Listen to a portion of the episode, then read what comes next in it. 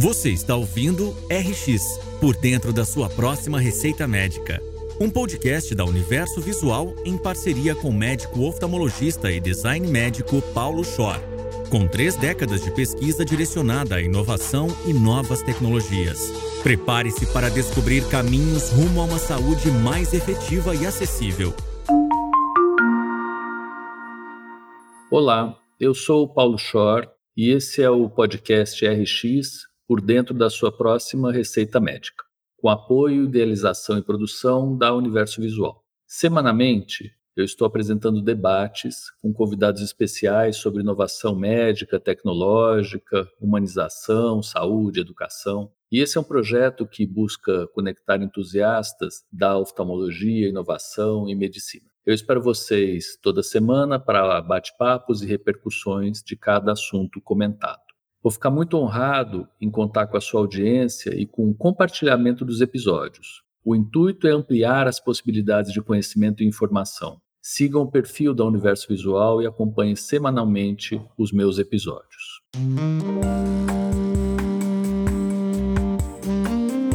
Olá, hoje nós estamos aqui para uma conversa que para mim foi muito esperada e muito agradável de ter tido o aceite da Marta. A Marta Pena é médica, fez MBA pela FRJ e tem uma carreira brilhante nas empresas de biotecnologia, Abbott, agora na Eurofarma. Marta é vice-presidente da Eurofarma, ficou nove anos na Abbott, está nove anos na Eurofarma. Então tem uma visão ultra ampla, estratégica de planejamento de toda essa cadeia aí de biotecnologia e para mim interessa muito e eu queria muito conversar com a Marta de cara sobre prescrição e prescrições. Eu acho que isso é uma coisa que está no DNA da Eurofarma, com certeza está na cabeça dela em relação ao que tem sido feito e para onde que isso vai. Eurofarma, eu fui ler sobre a história da Eurofarma, lógico, né, Marta? A ideia é fazer um pouco de lição de casa, mas ela começou terceirizando a produção do Carlos Erba, que era um laboratório,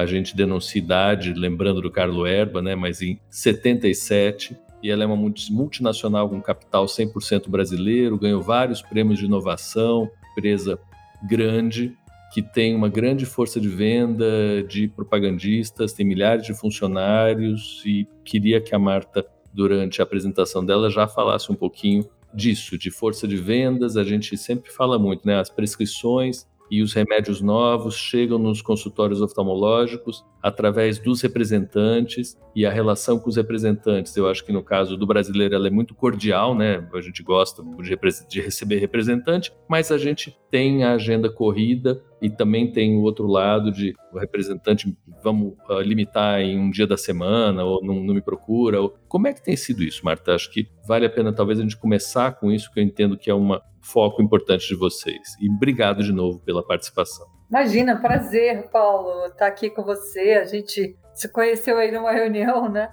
para discutir um pouquinho de possibilidade de medicamentos novos dentro da Eurofarma para o. E uh, o representante de vendas, é, é, a gente chama de representante de vendas, mas na verdade ele não vende ele é, fala dos medicamentos da empresa, né? Para médicos, para profissionais de saúde, em algumas circunstâncias, não apenas médicos, mas ele tem uma relevância, né? Que é fazer essa conversa dentro de parâmetros éticos muito bem estabelecidos sobre quais são os medicamentos que a gente tem, especialmente as novidades, para levar para os médicos. Quanto mais inovador um medicamento, mais relevante a importância do representante. E algumas vezes essa relevância também tem para as inovações que não são radicais, que são incrementais, que trazem alguma novidade que vai trazer conforto para o paciente.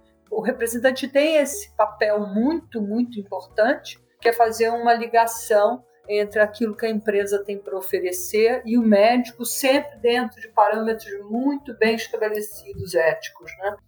Marta, deve ser caro manter representante e principalmente treinar representante, deslocar representante. Como que é? E aí curiosidade minha mesmo. O custo-benefício e tem alguma digitalização em mente para que isso consiga chegar a mais lugares a um custo menor com a mesma eficácia? Porque claro que na hora que a gente conhece o representante, ele conhece a gente, tem outro approach completamente diferente de você receber um panfleto.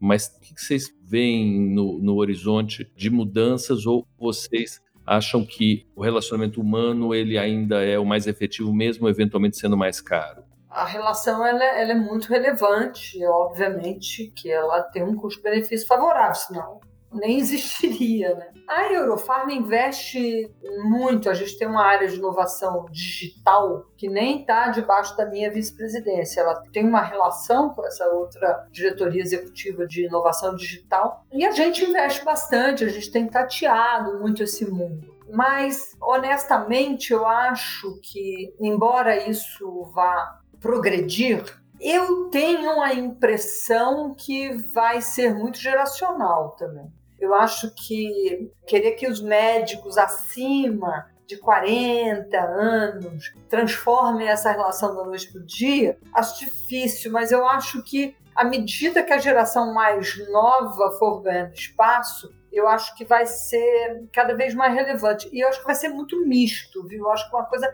não vai eliminar a outra. Como o trabalho também virtual, né? A gente hoje tem trabalho virtual. Eu posso fazer home office, isso era uma coisa impensável na Eurofarma até pouco tempo atrás, duas vezes por semana. Pós-pandemia ficou claro que é muito produtivo em algumas circunstâncias, né? Mas contato humano também é muito relevante. Então, eu acho que vai ter muito uma questão de preferência também do médico. Você imagina você no seu consultório entrar em 500 lives por dia para receber representante, talvez seja pior do que recebê-lo pessoalmente, né? Não é fácil também.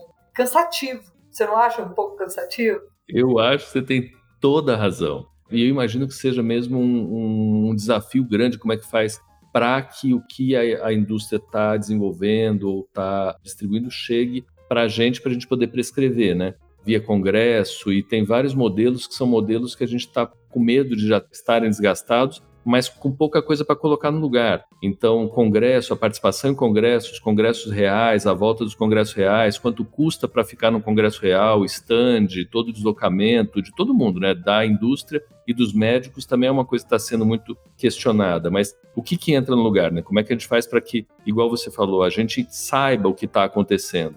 E talvez os, os prontuários eletrônicos sejam uma ferramenta legal se a gente conseguir ter uma, uma ligação boa do que está sendo produzido na indústria com os prontuários, já entra direto no prontuário, na hora que a gente vai prescrever alguma coisa, existe eventualmente a sugestão de, ó, tá bom, você quer dar corticoide com antibiótico, uma associação de colírio? Então tem isso, mas tem também esse novo que apareceu, papapá. E eu acho que o que você pontou de ser ético é super importante porque é onde a coisa para em pé, né? Se você for muito intrusivo e começar a falar, ah, que tal dar isso aqui? Não, eu não quero, né? Então, ó, você conhece tal coisa, então talvez seja um modelo interessante. Não sei o que você acha. Eu acho que vai ser muito misto, vai ser uma mistura das duas coisas, inclusive congresso. Eu acho que é meio sem volta que você vai ter de agora em diante, sempre a possibilidade de ir para um congresso virtualmente ou presencialmente. Eu tenho reuniões que eu acho muito ruins ir, não ir pessoalmente, e outras que eu acho que não faz diferença. Acho que isso vai acontecer bastante, né?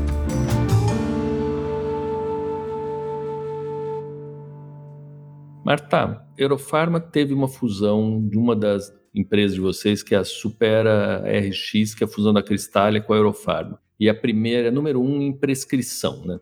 em prescrições médicas. Eu queria entender, e aí acho que as pessoas podiam também se beneficiar disso, você com certeza consegue ajudar. O que, que determina se um medicamento é prescrito ou é medicamento fora de prescrição? Tem regra, né? As regras são determinadas pelo órgão regulatório do país. A Anvisa costuma ser, assim, comparado com outros países, um dos mais rigorosos em termos de restrição da lista do que é OTC. Chama de OTC é um acrônimo americano, né? É over the counter, né? que é o, o medicamento que você vende você compra do lado de cá do balcão, né? Ele está na prateleira junto com a pasta de dente, o sabonete tá lá, a aspirina, a novalgina, né? E do lado de lá do balcão, aquilo que precisa de receita. Quem faz as restrições é, e com graus maiores de severidade é o órgão regulatório. Então, você vai desde a receita amarela para morfina, opiáceos, etc., receita azul para alguns benzos, diazepínicos, né? receita retida para antibióticos, etc., até o over-the-counter que normalmente ele é trabalhado em cima do nível de segurança que o medicamento tem, índice terapêutico, né? Quer dizer, que você não vai passar muito da dose tóxica e o nível de segurança é bastante conhecido, a urgência de tomada. Normalmente são analgésicos, antigripais, né? Você não precisa de um médico exatamente para tomar um remédio para dor. Você vê alguma coisa diferente no horizonte do tipo as pessoas tendo mais acesso à informação e eventualmente até participando? Eu estava conversando com o pessoal da Genera, com o Ricardo de Lázaro, e ele estava dizendo das pessoas produzirem as próprias drogas, né? Fazer eles próprios parte da computação e da biologia sintética para você personalizar e talvez chegasse nesse ponto. O que, você acha que pode eventualmente acontecer nesse sentido com esse tipo de regulação? Você acha que as pessoas eventualmente conseguiriam ter mais protagonismo e não ser tão, vamos dizer assim, reguladas? Curto prazo, zero possibilidade. Mesmo a médio para longo prazo, acho muito difícil. O medicamento ele precisa de provas né, de eficácia e segurança. E essas provas de eficácia e segurança, elas são estatísticas, né?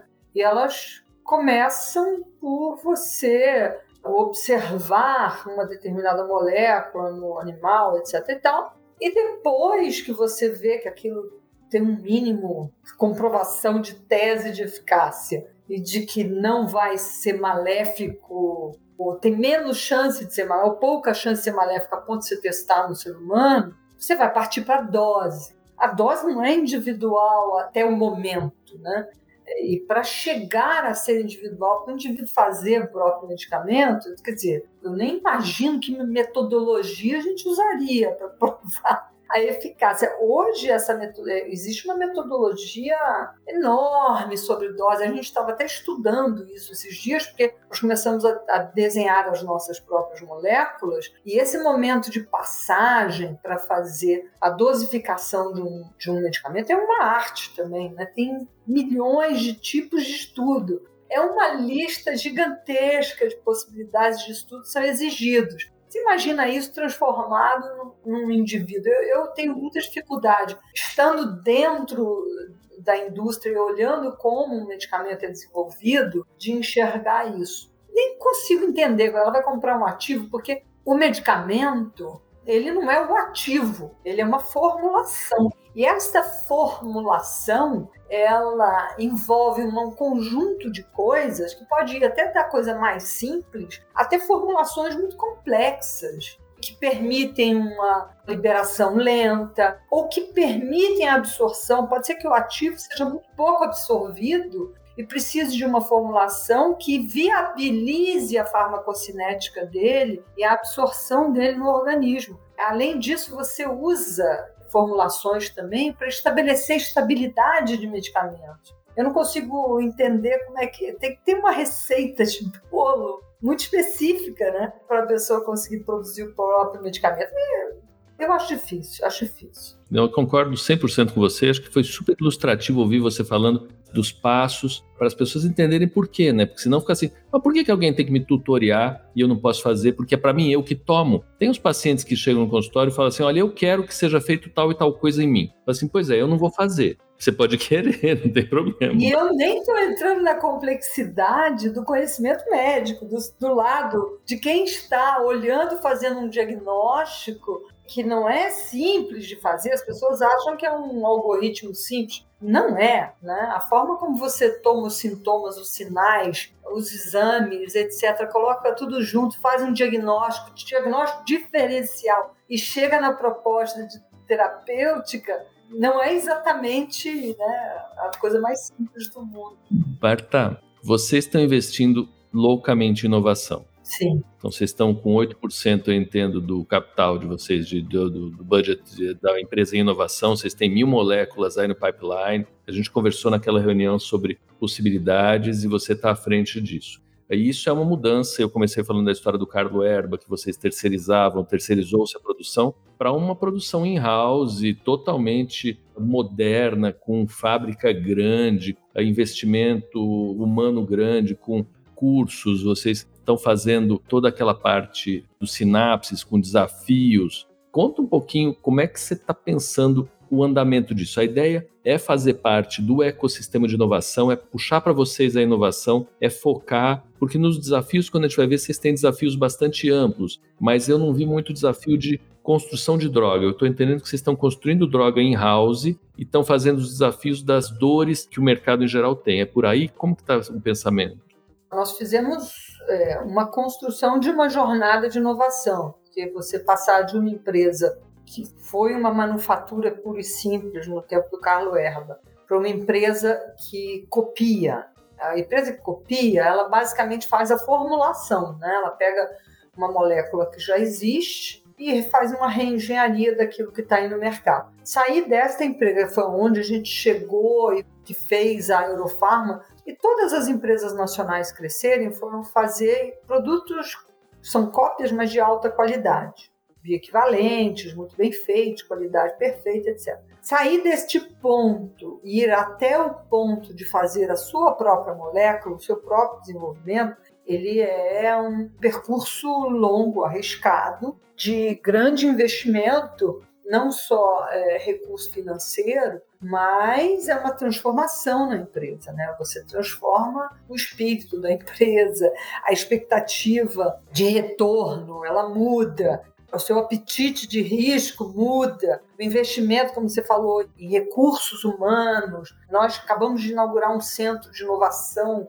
state of art, assim, ele é espetacular, né? Espetacular. E não vamos parar aí, a gente é um passo, né? Então, nós, quando desenhamos esse percurso, a gente fez isso de uma forma humilde também, né? Assim, nós não saímos falando, ah, vamos fazer.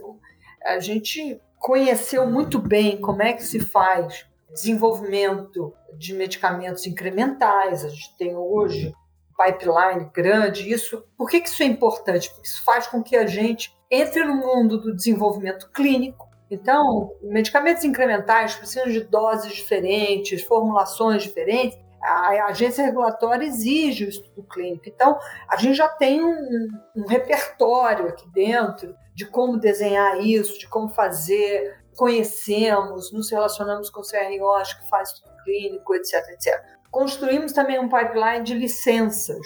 Então, a gente tem um número grande de produtos que a gente licencia de outras biotecas em fase 2, fase 3. Com isso, a gente entendeu muito no, o mundo das patentes, de como essas empresas pequenas, que são só de desenvolvimento, conseguem fazer desenvolvimento sem ter um custo fixo brutal dentro de casa, né? A gente copiou um pouco esse modelo e aí fomos desenhando as nossas próprias mulheres. A questão do ecossistema de inovação para o desenvolvimento radical é crítica. A gente investe nas universidades, tem uma relação e fomos mapeando as universidades do país, inclusive, porque não adianta eu ir para Harvard. Eu não vou concorrer as plataformas de Harvard junto com a Merck, com a Pfizer, sabe? Não adianta, eu tenho que olhar para as universidades aqui e descobrimos que tinha gente muito boa. Então, a gente tem projetos com algumas universidades, projetos na base do nascimento da molécula, né? E estamos começando a fazer translação, uma paciência enorme para conseguir trabalhar com a universidade brasileira, romper barreiras, a desconfiança, né? Tem uma desconfiança. A universidade brasileira olha para a empresa e fala assim: nossa, esse é o inimigo, né? Até convencer que a gente era amiguinho, não era inimigo, demora, né? Mas hoje a gente tem já, nós trabalhamos com as melhores universidades brasileiras, assim, várias delas, né? E temos trabalhos muito bonitos, temos trabalhos com startups no Brasil, mas não paramos no ecossistema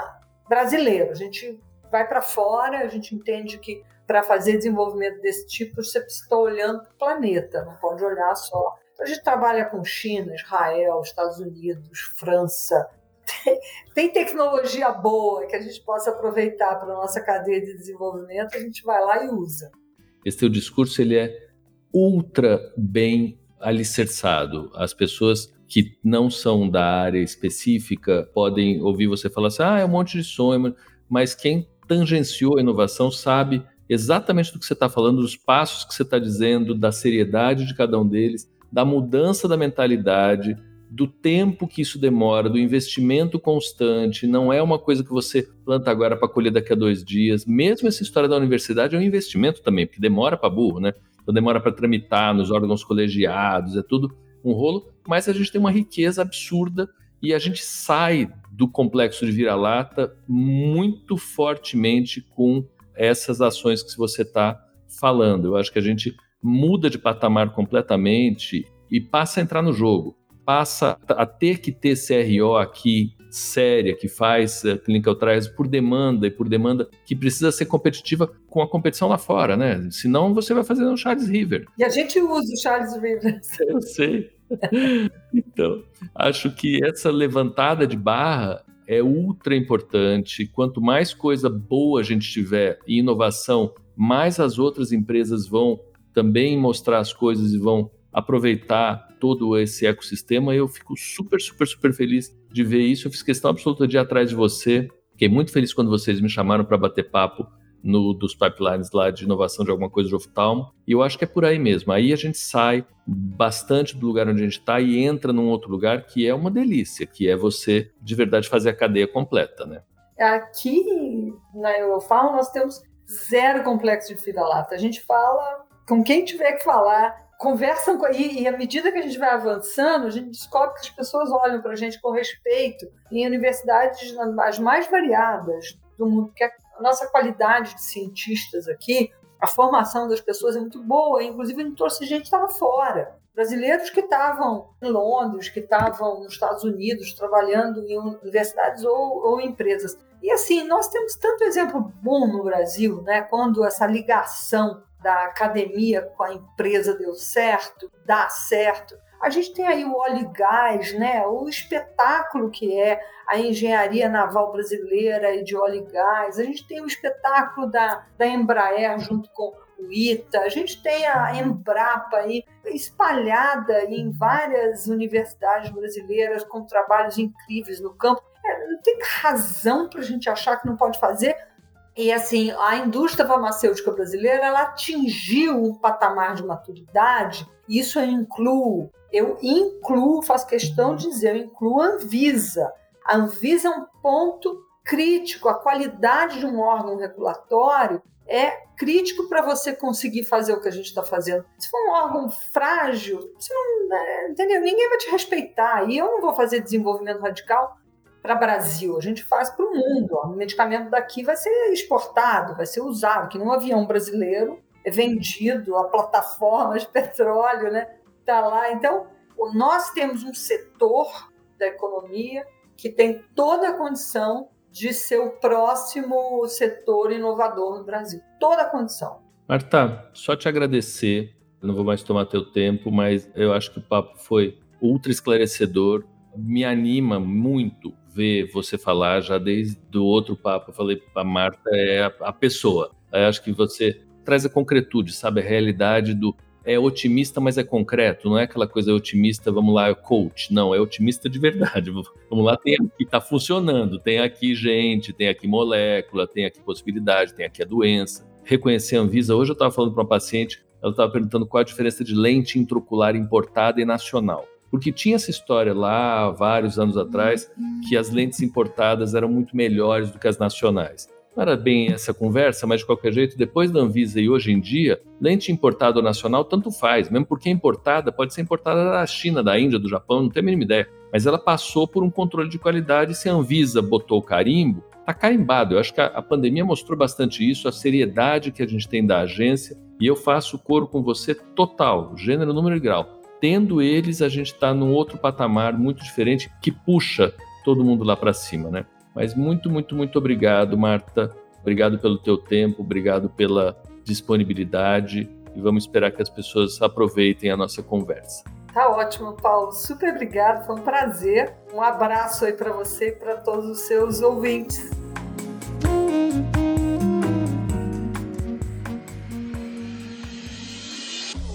Você acabou de ouvir RX por dentro da sua próxima receita médica com Paulo Schor. Aproveite para se inscrever em nosso canal e acompanhar semanalmente as histórias e repercussões que serão apresentadas por aqui. Siga também as nossas redes sociais, arroba Revista Universo Visual e arroba Paulo Schor. Até a próxima!